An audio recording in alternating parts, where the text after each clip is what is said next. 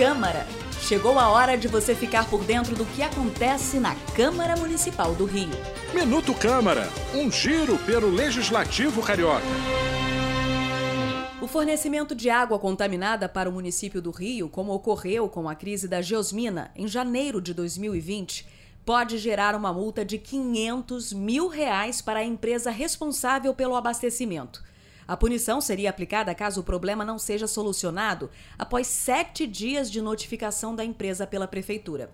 O projeto de lei que cria a multa foi aprovado em segunda discussão pela Câmara de Vereadores do Rio e depende da sanção do prefeito Eduardo Paes para virar lei.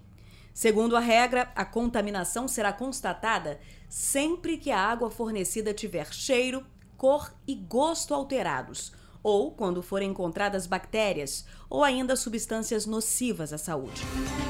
Eu sou a Renata Cordeiro e esse foi o Minuto Câmara. Minuto Câmara, um giro pelo Legislativo Carioca.